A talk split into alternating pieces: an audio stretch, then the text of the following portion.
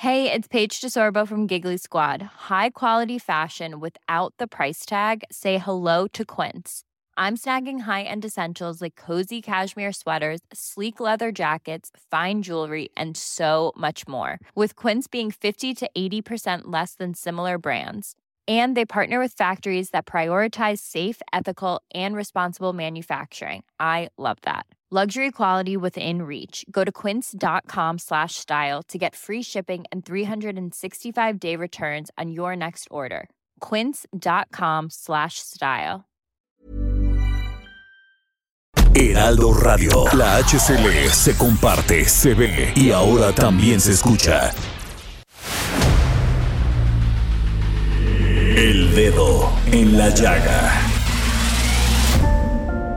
Había una vez un mundo en el que nadie creía. Un país de historias inexplicables. Una nación con personajes asombrosos. Santo Tomás tenía razón. Hay que ver para creer. El México increíble, las verdades que duelen, la voz de los que callan, el dedo en la llaga. Infórmate, diviértete, enójate y vuelve a empezar. El Heraldo Radio presenta El Dedo en la Llaga con Adriana Delgado.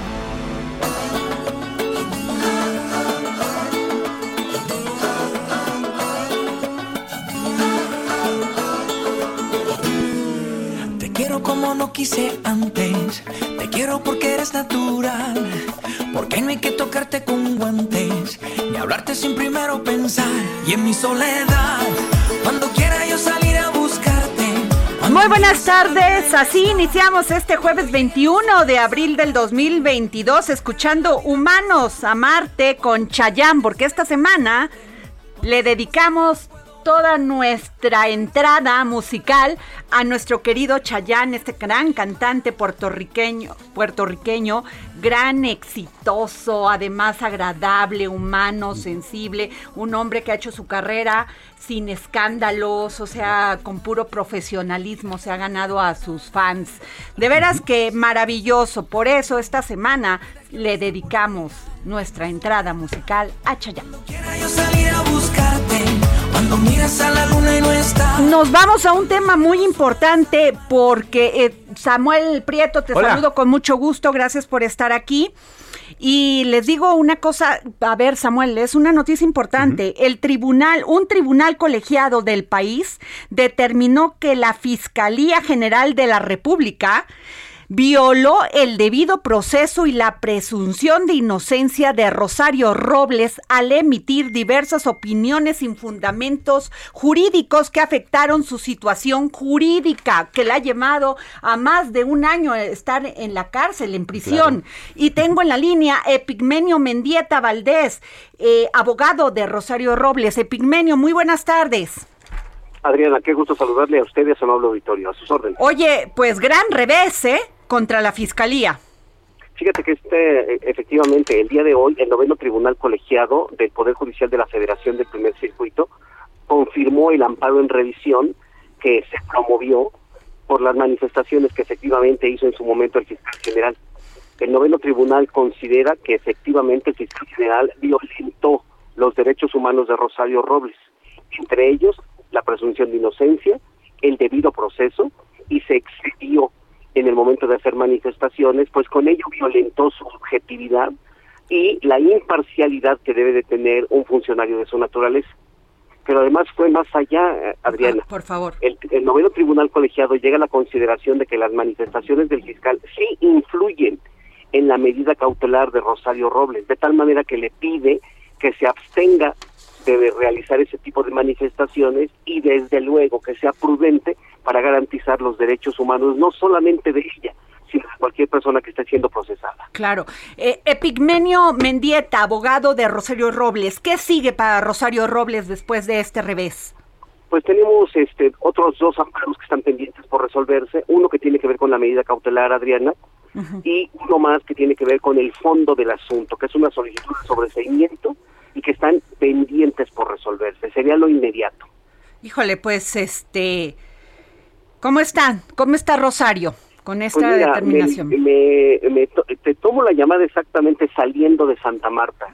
hoy por la mañana estuve en el noveno tribunal colegiado para escuchar la discusión de los magistrados y ahora estoy saliendo. Está contenta, contenta con la resolución. Ella ha venido sosteniendo pues que se, efectivamente se violentaron sus derechos, pero ya no solamente es el argumento de Rosario, Adriana. Ya un juez de distrito, el tercero de distrito le dio la razón y en este momento se dan tres magistrados de tribunal colegiado por unanimidad, lo cual significa en síntesis que cuatro jueces constitucionales han resuelto que se le violentaron los derechos que le consagra la Constitución y con ello se ha violentado el debido proceso y como consecuencia de ello, esto que te acabo de señalar trae como consecuencia que ella siga en prisión preventiva. Híjole, pues vamos a estar muy atentos, este Epigmenio Mendieta. Gracias por tomarnos la llamada y pues esperamos que esto se solucione y que Rosario Robles pueda salir de la cárcel pronto. Gracias por tu interés, mantenemos la comunicación y un abrazo a tu auditorio. Gracias. Pues ahí está. Vaya, qué cosa. ¿Cómo ves? Eh, Gran revés ¿eh? para la fiscalía. ¿eh? Claro, para empezar, Rosario ni siquiera tendría que estar en, el, en la cárcel considerando todo lo que sucedió. Fue excesiva la prisión preventiva. Por supuesto. Y, por que no se la ha juzgado, sigue en preventiva. Imagínate. Híjole. De veras. Vaya, qué eh, cosa. Dos varas, dos medidas, ¿eh? Así es. Mientras Lozoya tardó años y no es por la foto de Lourdes Mendoza en el Hunan Seguiría libre. Así, de sencillo. Dos varas, dos medidas en la justicia en México. ¿Y qué les digo? Fíjense que la senadora Indira Kempis, de Movimiento Ciudadano, secretaria de la Comisión de Economía en el Senado de la República, eh, propondrá una ley de criptomonedas. Necesitamos, dice ella, a Bitcoin como moneda de curso legal. Es correcto. Tú has seguido muy de cerca este tema, Samuel Prieto. Fíjate, hay eh, aquí mismo entre los vecinos eh, experiencias muy interesantes. Recordemos que apenas el año pasado, hacia la mitad de ese año, este El Salvador legalizó el Bitcoin como una moneda de curso legal y ha estado haciendo, trabajando en una serie de bonos gubernamentales digamos, a partir de, Bitcoin para incluso crear este Bitcoin City, esta ciudad que estaría muy cerca de este golfo muy pegado al Océano Pacífico.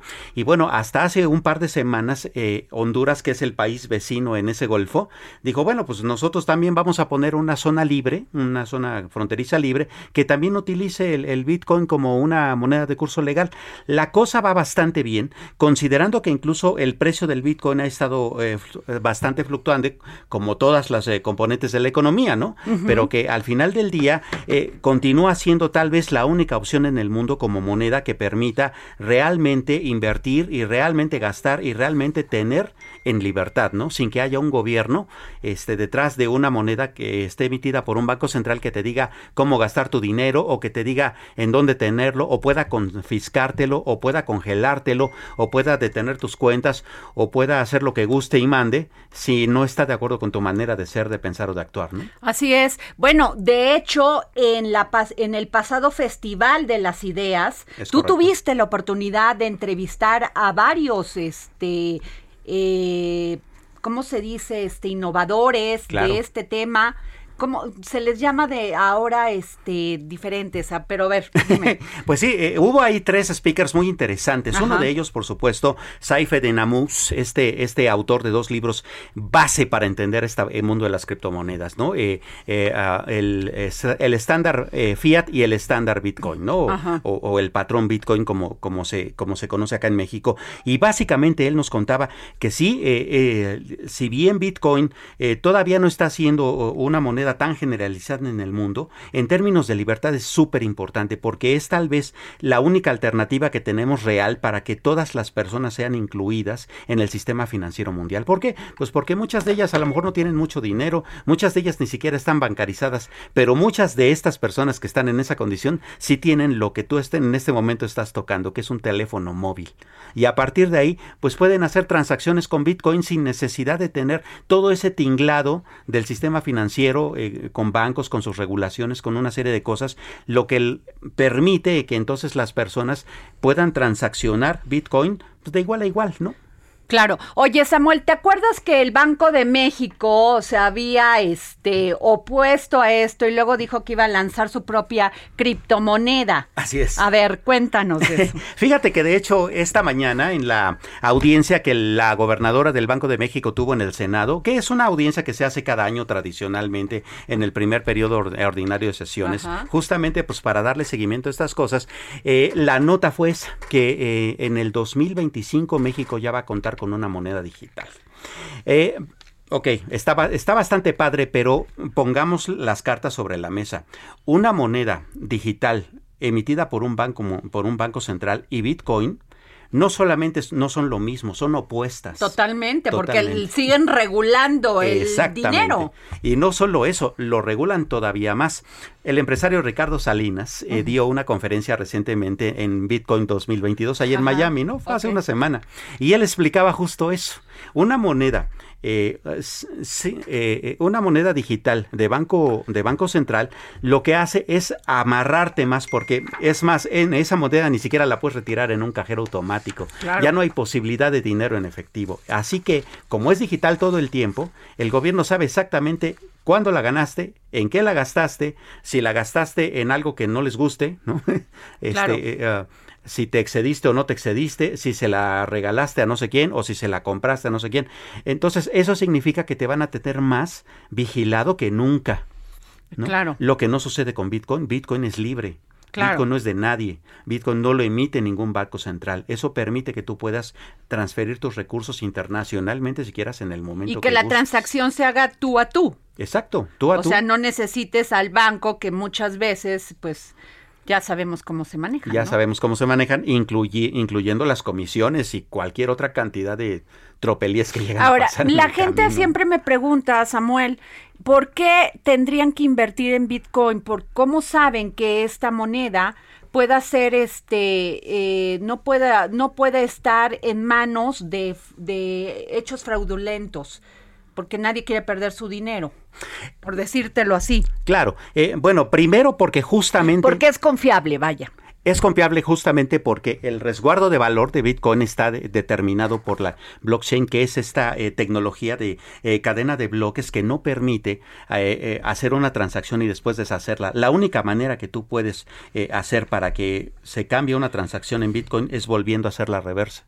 Pero cada, cada registro, cada operación que tú haces con Bitcoin se registra. No hay manera de que... De, que claro. Y además, como esta base eh, está descentralizada, es decir, que no hay un servidor único en el mundo que las tiene, sino que hay muchísimas, eh, eh, digamos, puertos en el mundo que tienen en tiempo real el cambio de en esos registros, no hay manera de que puedas cometer un fraude, porque todo el mundo de inmediato. Claro, que no le gusta la banca tradicional, pero ni modo, así es la innovación, así es la tecnología y tendrá que cambiar y tendrán que ajustarse. pero fíjate, Samuel, que tengo en la línea a la senadora Indira Kempis de Movimiento Ciudadano, secretaria de la Comisión de Economía en el Senado de la República, y la senadora va a proponer una ley de criptomonedas. Y esto es muy interesante porque eh, estamos, este, El Salvador ya lo tiene. El Salvador. El Salvador ya lo tiene y nosotros nos, que, nos estamos quedando atrás. Senadora, muy buenas tardes. Hola, muy buenas tardes. Qué gusto saludarle. Igualmente, senadora, ¿cuándo se va a proponer esto? Y bueno, pues esto es la banca tradicional que siempre espera que sigan las cosas como sigan, este y que nos sigan metiendo las comisiones que nos meten y jugando con nuestro dinero, pues este van a ponerse con los pelos en la punta. Bueno, tú lo has dicho muy bien, la innovación no la podemos frenar. Hoy es un movimiento a nivel global precisamente haciendo frente a la centralización de la toma de decisiones sobre nuestro dinero. Entonces, siendo así, México no se puede rezagar. Hemos ya eh, inscrito dos iniciativas, principalmente de reformas constitucionales sobre nuestro derecho a la inclusión y a la educación financiera. Lo que sigue es una serie de pasos legislativos de acupuntura para ver de qué manera podemos hacer a las leyes mexicanas mucho más flexibles ante la adopción de estas nuevas finanzas digitales. Así es. Eh, eh, senadora, ¿qué tal? Buenas tardes. Eh, la ley FinTech en México, que, que eh, de hecho en su momento cuando fue creada se eh, identificó como una de las leyes de vanguardia en el mundo con respecto a estas tecnologías financieras, eh, incluye a los, los llama criptoactivos, ¿no? Incluye a las criptomonedas como, como parte de su universo, sin embargo no permite que la banca comercial y que el sistema financiero que nosotros llamaríamos tradicional trabaje con ellas, sino únicamente estas instituciones de tecnología, tecnología financiera. ¿Cuáles serían las diferencias de esta ley fintech que ya existe con respecto a la iniciativa que estaría usted proponiendo y cómo serían los candados si es que los hubiera, porque pues básicamente eso es lo que queremos tratar de evitar, que haya ex, eh, regulación excesiva en el sistema. Sí, principalmente tiene que ver con el reconocimiento de estas monedas, porque efectivamente hoy solamente son activos digitales. Esto significaría una actualización en la ley FinTech, pero también en nuestra ley monetaria, eh, sobre todo tomando en cuenta que muchas de esas decisiones parten del Banco de México, que es nuestro banco central.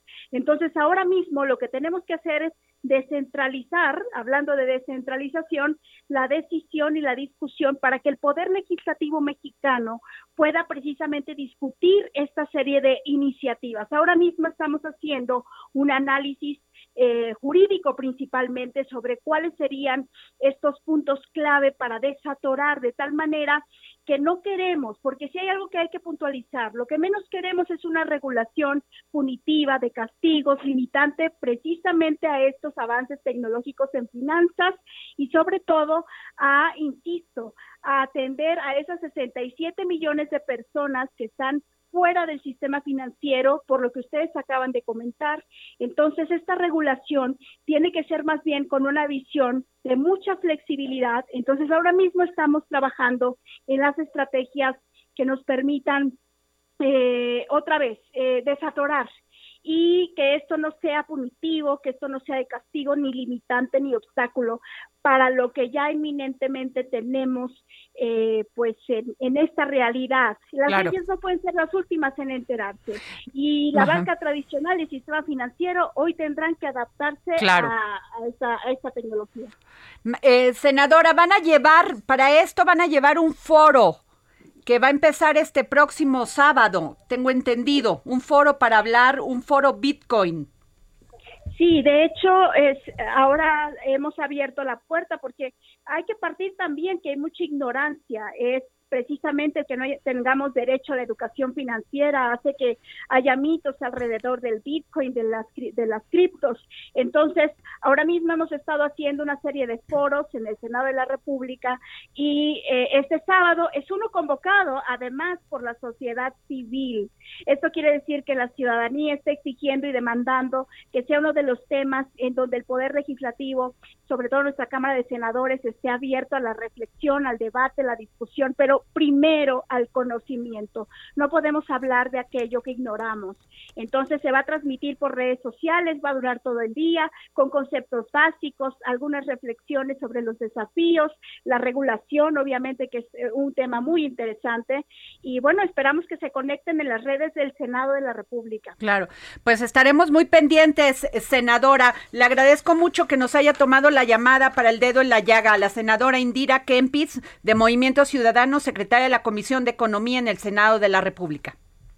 Buenas tardes, que estén muy bien y gracias por el espacio. Gracias. Eh, pues como viste, muy bien, que se empiece, que se empiece a discutir, que se empiece a hablar. Exacto, que eso es algo que tú generalmente siempre pones el dedo en la llaga cuando haces tu, tus análisis y es, eh, independientemente de que sea bueno o sea malo o lo consideres como lo consideres, hay que discutirlo, ¿no? Así es. Hay que ponerlo en la mesa y eso es lo que permite que las cosas avancen en donde, en el sentido que tienen que avanzar, ¿no? Sí, o sea, no podemos quedarnos atrás por estas mentes retrógradas que no quieren que les quite su status quo y que sigan ganando dinero y que no nos permitan a los demás que también lo ganemos. Por supuesto. Así de sencillo. O sea, es que hay un tema de egoísmo en este país terrible. Claro. O sea, y si te sales tantito de la caja, vienen y te dan palos. Exacto. Cuando la libertad tendría que ser la base claro. de todo. Totalmente. Y fíjate que te, voy a, este, le agradezco al maestro Enrique Galván que nos tome la llamada. Este, en este momento creo que se nos cortó, pero este, vamos a hablar del tema de la inflación, ah, del tema de, de, la reforma de la luz eléctrica que no pasó en el Senado, pero, que la, sí de la, de la minera, que va a tardar 15 años en que exploren y exploten y, que va, y que tenemos 90 días, por lo que estaba leyendo, para que ya como pasó esta ley minera, pues armemos una empresa. Así es. O sea, que se va a llamar Litiomex. Litiomex decían. A ver, ¿y en 90 días, Samuel? ¿Cómo? Para empezar, 90 días, vamos, es más, uno mismo montar un changarro y echarlo a andar, pues, no lo logra en 90 o sea, ¿no? a ver. Y esa se trata de una cosa muy especializada. Y además, contamos con el dinero cuando el gobierno federal pues tiene proyectos como acaba de terminar el aeropuerto, tiene el tren Maya, tren Maya. tiene además la refinería de dos bocas. Así es. ¿Con qué dinero vamos a echar a andar eso? Claro. Bueno, yo me pregunto, ¿verdad? Y además los programas sociales. Imagínate. Bueno, pero tengo en la línea al maestro Enrique Galván Ochoa, periodista, columnista, analista político. Maestro, ¿cómo está? Queridísima Adriana Delgado, a tus órdenes como siempre. Estamos hablando aquí de la situación, bueno, tenemos una inflación como la tenemos, que sabemos que no es nada más en México y que vino, pues deriva, se deriva de esta pandemia tan terrible que nos tuvo dos años en inanición, in, inacción de este, de inacción de este, de económica, pero todavía más allá, Enrique, pues eh, no pasó la reforma eléctrica en el Senado, en, el, en la Cámara de Diputados, pero ayer, antier, pasó la ley minera.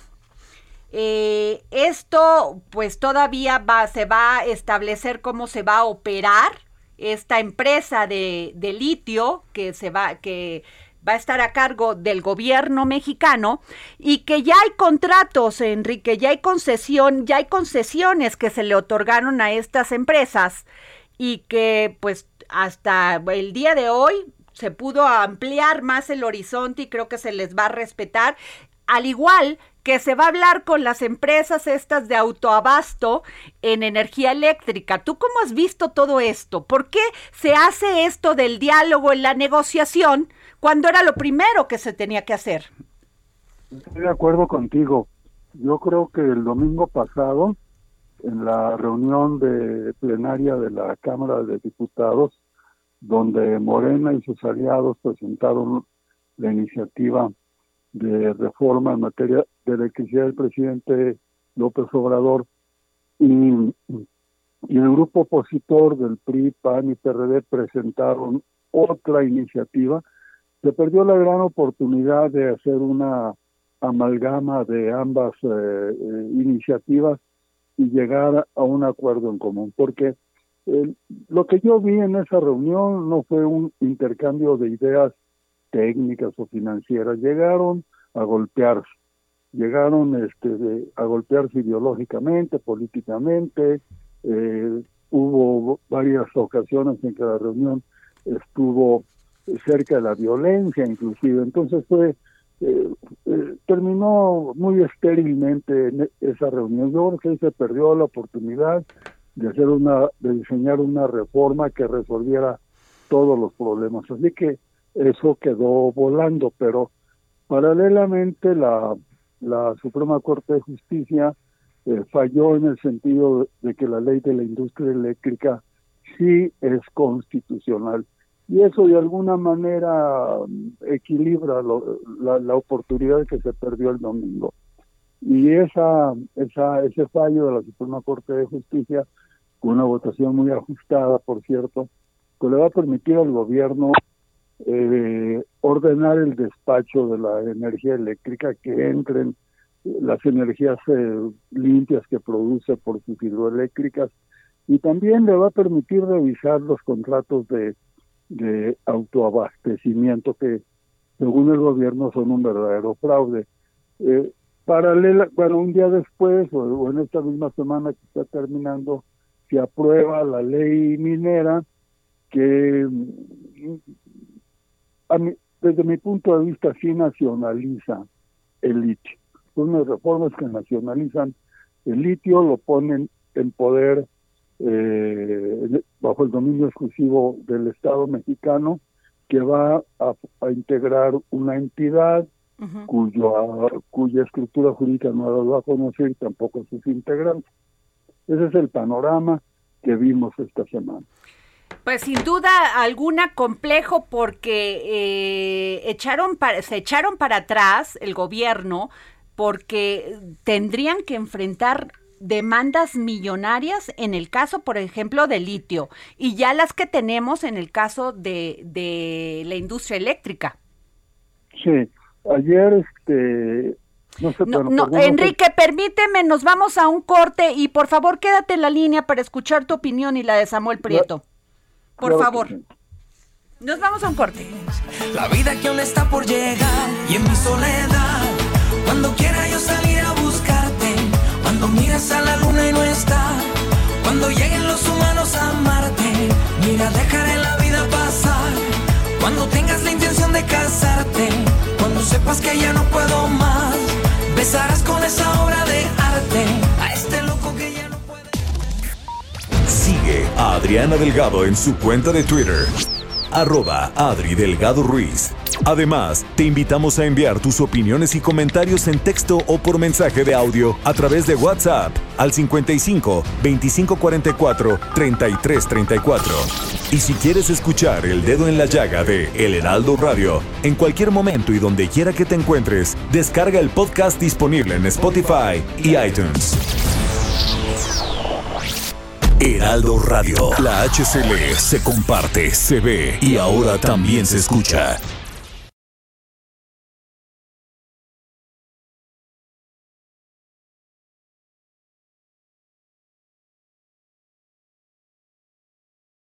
Heraldo Radio. Sigue a Adriana Delgado en su cuenta de Twitter en arroba Adri Delgado Ruiz. Y envíanos tus comentarios vía WhatsApp al 55 25 44 33 34 o 55 25 02 21 04. Adriana Delgado, entrevista en exclusiva al coordinador del Grupo Parlamentario de Movimiento Ciudadano en el Senado de la República, Clemente Castañeda. La figura de Dante Delgado quienes hemos visto cómo ha tenido que luchar contra el Estado mismo. Estuvo en la cárcel, salió de la cárcel, nunca le pudieron demostrar que había por lo que lo acusaron, estaba en la cárcel. Está absuelto. Está absuelto. Eh, es un hombre que ya no tiene nada que perder en la política y mucho que ganar. Yo creo que Dante Delgado es hoy por hoy el político más experimentado de este país. Le hacen falta muchos Dantes Delgados a la política mexicana. Creo que es un hombre que ha entendido la importancia de la organización política que él creó y la ha puesto al servicio de las mexicanas. It's that time of the year. Your vacation is coming up. You can already hear the beach waves, feel the warm breeze, relax and think about Work. You really, really want it all to work out while you're away. Monday.com gives you and the team that peace of mind. When all work is on one platform and everyone's in sync, things just flow wherever you are. Tap the banner to go to Monday.com.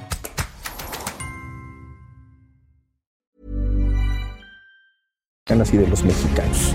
Creo que es un hombre al que hay que reconocerle su liderazgo, por supuesto, pero sobre todo su tenacidad y su resistencia justamente para aguantar los embates del poder. Él lo dice de manera muy elocuente. Él dice que su generación le falló a México y él tiene una gran vergüenza generacional. Por lo tanto, creo que su comportamiento, su desempeño ha ayudado mucho a que Movimiento Ciudadano hoy tenga viabilidades. Jueves, 11 de la noche, El Dedo en la Llaga, Heraldo Televisión.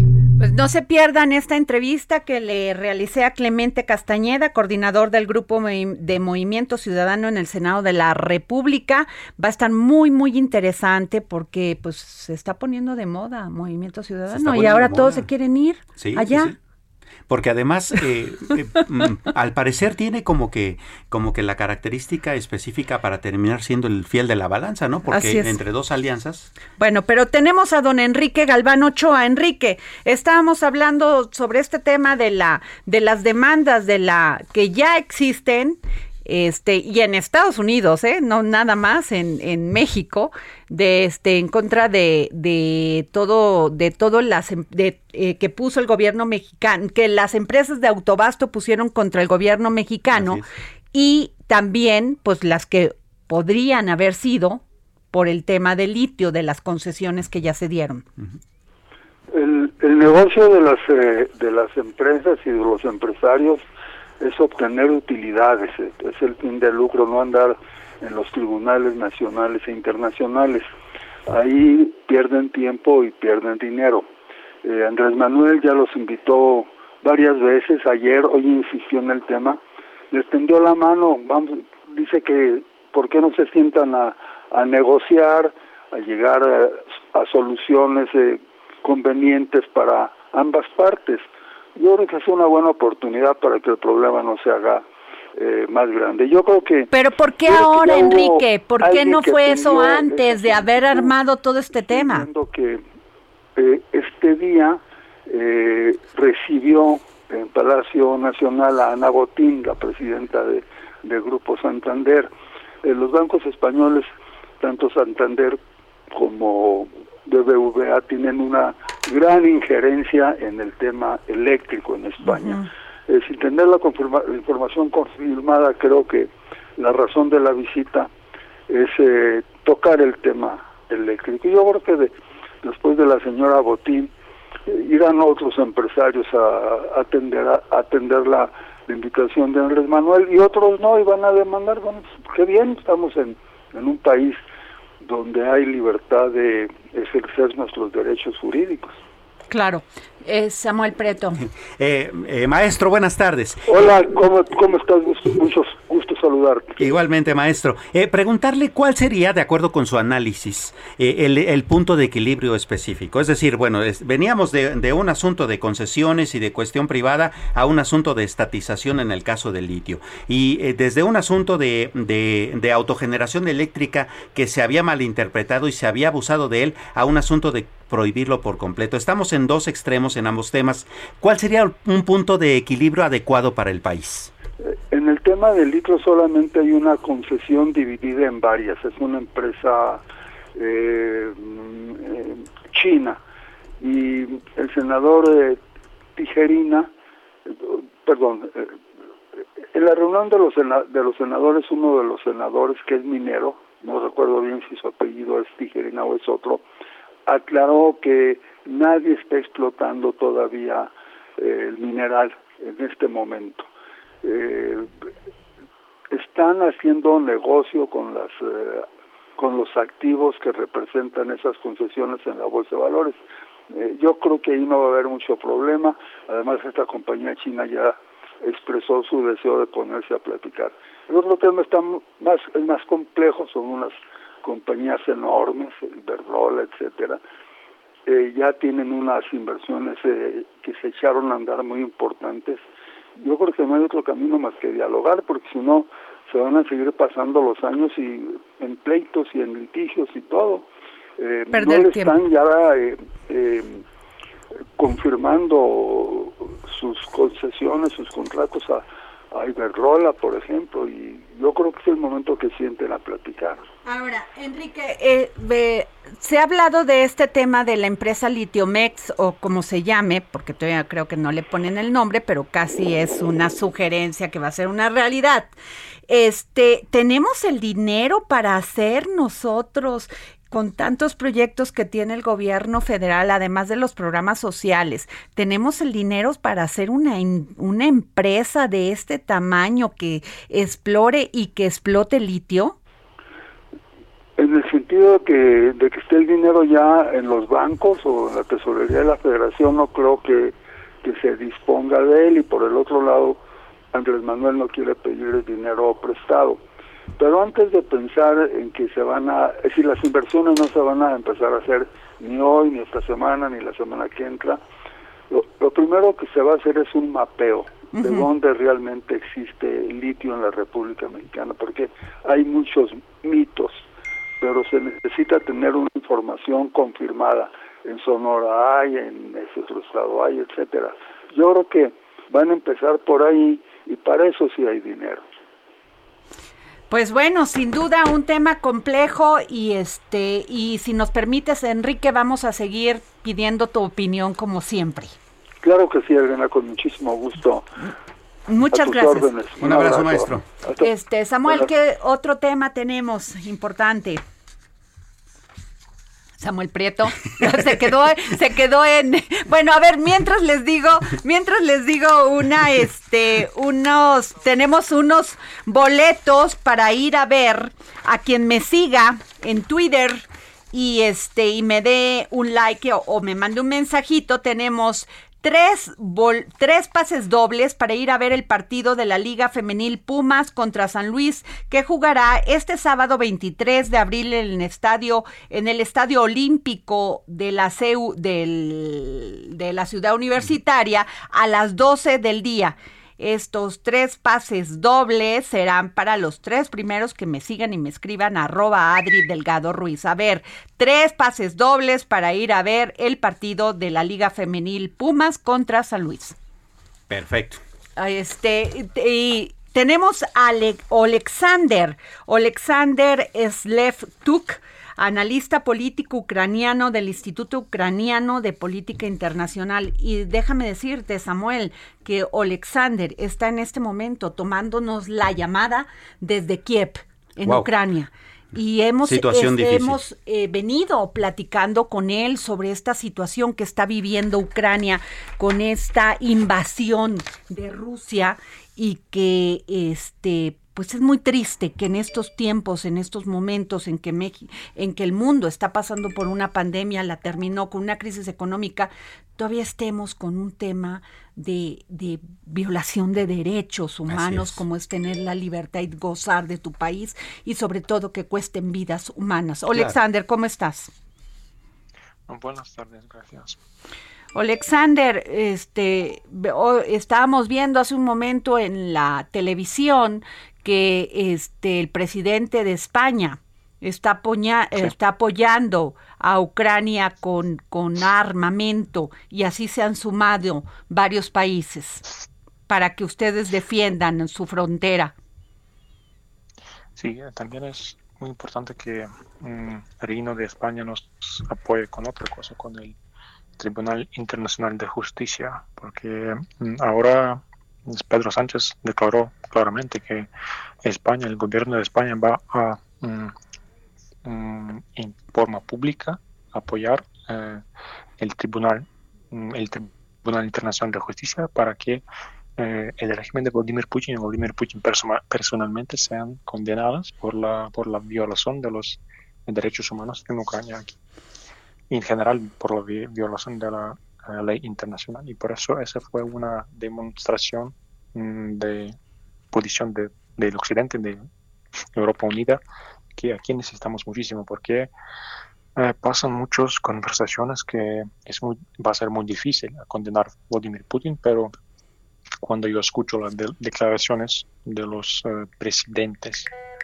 eh, extranjeros, eso me, me, da mucho ánimo que de verdad el mundo internacional está listo a, ejercer eso en práctica. Samuel.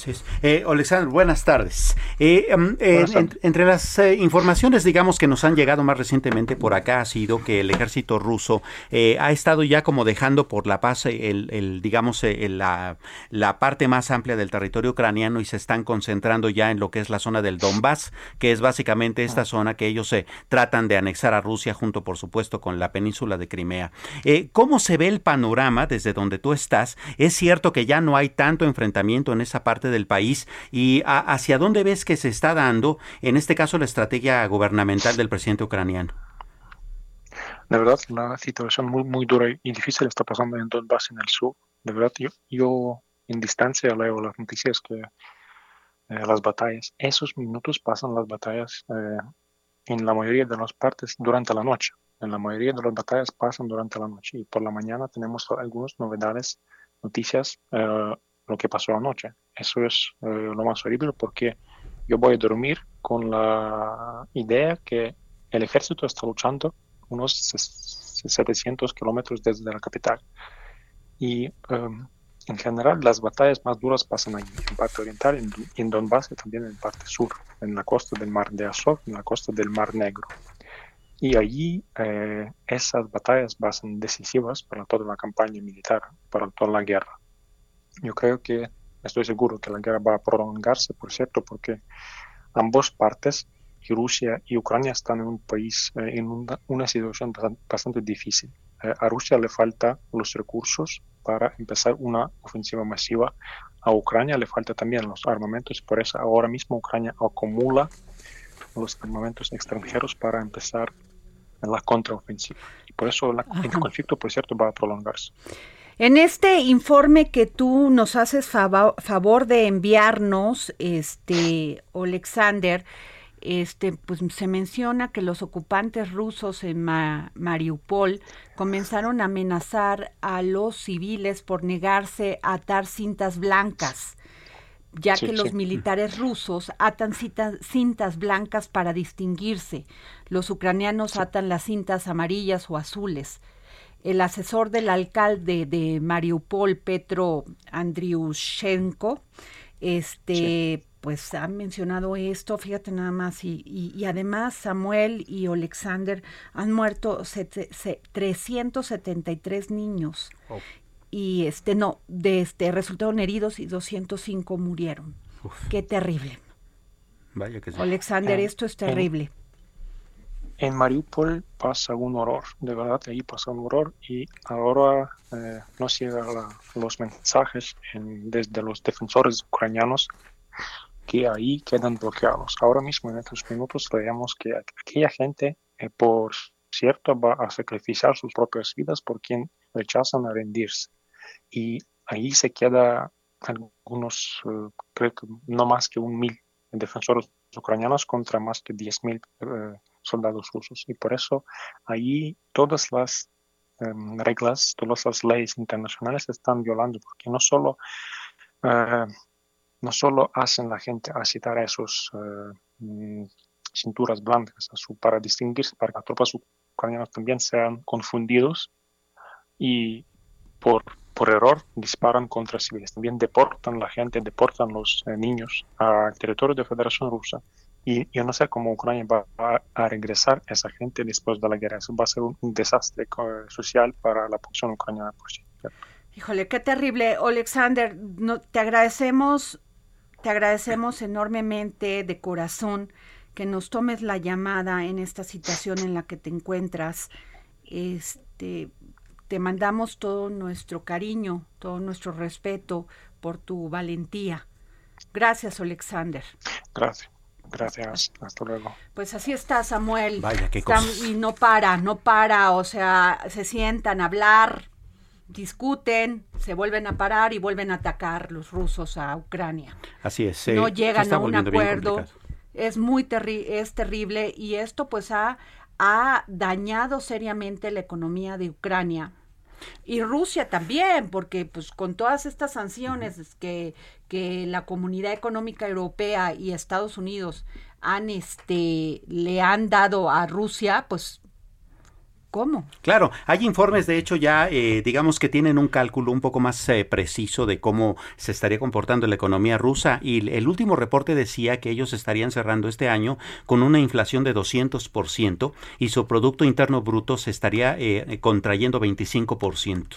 ¿No? Debido justamente a todas estas sanciones y al hecho también de que, por cierto, el gobierno ruso, encabezado por el presidente Putin, está haciéndose llegar de, recursos a través del decomiso de las riquezas de los grandes, este, claro. Eh, desde los grandes millonarios rusos, ¿no? Entonces ese también es otro problema, porque bueno, si bien es cierto, eh, todo el mundo dice, ay, hay que quitarle a los ricos, bueno, puede ser, pero, pero entonces ellos, ¿quién, quién, quién estos va a estar generando eh, la recuperación económica y los empleos y las fábricas y estas cuestiones, ¿no? es el les está complicando la cosa y en el lado ucraniano no se diga. Hay que acordarnos que Ucrania es el granero del mundo y que buena parte de las cadenas productivas y del, y del encarecimiento del, de los granos ya nos está afectando incluso a los países que estamos bastante más lejos. Así es de que sí, el golpe es bastante fuerte.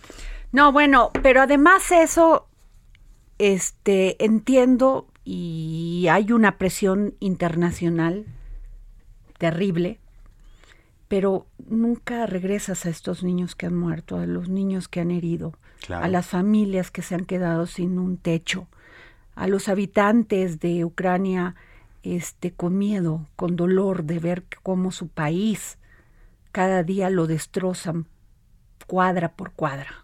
Sí, claro, e, eso es bien, bien complicado. Y además de que también permite develar eh, eh, por lo menos dos mitos en los que se había basado mucho la, la, el argumento de la invasión rusa a Ucrania. Uno era que el Donbass, esta zona, esta zona que se suponía era muy prorrusa, pues resultó que no, ¿no? Porque pues están defendiendo hasta con uñas y dientes, ¿no? Y el otro es que decía el presidente Putin, es que tenemos que quitar un régimen pro-nazi que está gobernando Ucrania. Bueno, hay que decir que el presidente Zelensky es de origen judío, entonces, ¿cómo le hacemos para entenderle, no? Este, eso, esos dos mitos, sin embargo, continúan siendo la base de la argumentación rusa para, para mantener su invasión. Terrible, terrible, Samuel, terrible. Pero bueno, este, nos vamos con don Pepe Carreño internacionalista, editor de la sección Orbe en el Heraldo de México, pues que nos va a hablar de, este, de, de esta relación entre Estados Unidos y México que últimamente antes de la de que se votara en contra la no pudiera pasar la reforma a la ley eléctrica, estuvo cabildeando claro. el, el embajador de Estados Unidos en México, Ken Salazar. Así es. Bueno, fue a tocar tres veces la puerta de, de, de Palacio Nacional para decir, y como pues se vio que no le daban entrada, tuvo que venir John Kerry. Así es. O sea, ¿Tú cómo ves esto? Vaya, qué cosas. Además, eh, sí parece ser como un poco tirante. Recordemos, por ejemplo, que en las eh, festividades de toma de posesión este, de, la, de, la, de la actual administración, hubo invitados como Fidel Castro, ¿no? Acá, y mientras eh, Ken Salazar, por ejemplo, estaba pues ahí en el rinconcito, ¿no? no pareces tener como mucho respeto políticamente hablando. Entonces, sí, Estados Unidos ha tenido que, que utilizar otras estrategias y, y otras herramientas diplomáticas y políticas al respecto. En fin, bueno, este, nos vamos con don Pepe Carreño. El dedo en la llaga por el mundo con José Carreño. Muy buenas tardes, Adri. Muchas gracias por la oportunidad de dirigirme al público de El Dedo en la Llaga. Siempre es un honor. Adri, esta vez platiquemos un poco sobre la frontera entre México y Estados Unidos. Así, el reciente registro redoblado de camiones cargueros por la Policía de Texas, que llevó a un semibloqueo de cruces en los estados mexicanos de Nuevo León, Chihuahua, Coahuila y Tamaulipas, pudo haber costado casi 9 mil millones de dólares a la economía estadounidense y sin duda algún costo quizá no del mismo tamaño, pero sí importante a la economía mexicana. El registro redoblado, la idea no fue otra cosa sino una propuesta política del gobernador de Texas, Greg Abbott, que este año pues enfrenta una campaña de reelección y que de alguna forma quiere colaborar también a la posible reelección de Donald Trump en 2024. La creación de problemas en la frontera es muy simple. Esto es, la frontera es el símbolo de migración documentada y no documentada. Es el símbolo de la vulnerabilidad de los Estados Unidos porque no solo se trata de migrantes mexicanos documentados o indocumentados, sino centroamericanos y ahora pues cada vez más africanos en alguna medida, hasta ucranianos acampados en la frontera entre Tijuana y San Diego. Estamos hablando pues de una zona de complicaciones también en términos de seguridad porque implica también tráfico de drogas. Para los Estados Unidos y para los mexicanos implica el trasiego de armas, el trasiego de dinero en efectivo que de alguna manera financia la actividad de los uh, grupos delictivos en México y esto también de paso pues implica problemas desde el lado mexicano. Así estamos hablando de una frontera complicada, difícil sensible y que enfrenta problemas cuya única solución puede ser la cooperación, etc. Entonces son dos países obligados a la cooperación, pero que enfrentan un juego político que frecuentemente los lleva a distanciarse entre sí. Así pues, Adri, habría que ver la frontera como un punto de contención y un posible punto de cooperación. Pero, ¿qué será? Pues es algo que ha sido así y lo seguirá siendo durante tiempo más. Y pues, quién sabe cuál será lo que pasará en los próximos dos años, pero va a ser interesante con todo. Así que, como dijo en su momento aquel embajador, México y Estados Unidos son un matrimonio sin posibilidades de divorcio y los términos de ese divorcio pues están en constante negociación. Muchísimas gracias, Adri. Hasta la próxima. Bueno, pero este, ya regresamos aquí al de la llaga. Samuel, tu último comentario. Sí, estábamos acá platicando justamente sobre también eh, los asuntos económicos, que este año los eh, eh, estímulos para poder este, pagar menos en el caso de las gasolinas se van a aumentar hasta los 400 mil millones de pesos. Esto es como tres veces más los estímulos del año pasado que llegaron a 104 mil millones. Y de repente se llega a pensar, bueno, a ver, pero ¿por qué están subsidiando tanto la gasolina? Bueno, hay, un, hay una cosa que hay que tener en consideración. Cuando sube la gasolina, sube todo. Entonces, el de repente darle esos estímulos sí funciona porque eso va a ayudar a prevenir la inflación, que es un poco lo que comentaba ayer la, la administradora del Servicio de Administración Tributaria al preguntarle, bueno, sí, a ver si de por sí tenemos problemas de recaudación, ¿cómo le hacemos? Bueno, si tuviéramos, si no pusiéramos esos estímulos y aumentara la gasolina, entonces nos iría peor, ¿no? Entonces, esa es, digamos, la explicación técnica de por qué está creciendo tres veces más este apoyo a la gasolina. Así es. Este, pero eh, y además, pues ya estamos en época de presentar nuestra declaración. Claro, de, está ya por terminar el 30 de abril, por cierto. Este, las personas que, que no han presentado, las personas físicas que no han presentado, y digo no han porque yo ya la presenté, es su declaración anual. Yo también. O sea, hay que hacerlo. Y de repente también hay que cuidarse. El SAT, por cierto, en esta misma eh, conferencia de prensa de la, de la administradora del SAT decía, cuidado con el asunto de su firma electrónica y su contraseña, ¿eh? porque hay muchas personas vivales, contadores y esto que cobran la devolución que hace el SAT de los impuestos de la declaración anual y no, se, lo entregan, ¿no? ¿Cómo? y que ya que ya van que este año el fraude ya ha ascendido a 30 millones de pesos. Entonces, aguas a, quién le dan su llave privada o le dan una o le dan una una lanita y no es el total. Y, no es el total y cosas así. Entonces, bueno, aguas con eso. Pues aguas con eso. Nos vamos. Esto fue el dedo en la llaga. Nos vemos mañana. no puedo más. Besarás con esa obra de arte a este loco que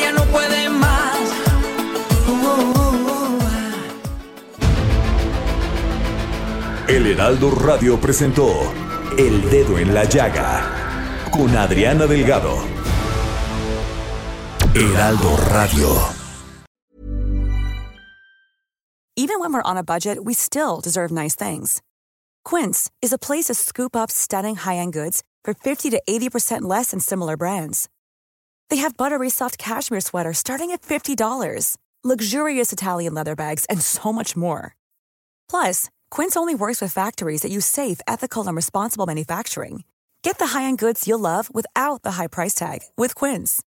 Go to quince.com/style for free shipping and 365-day returns.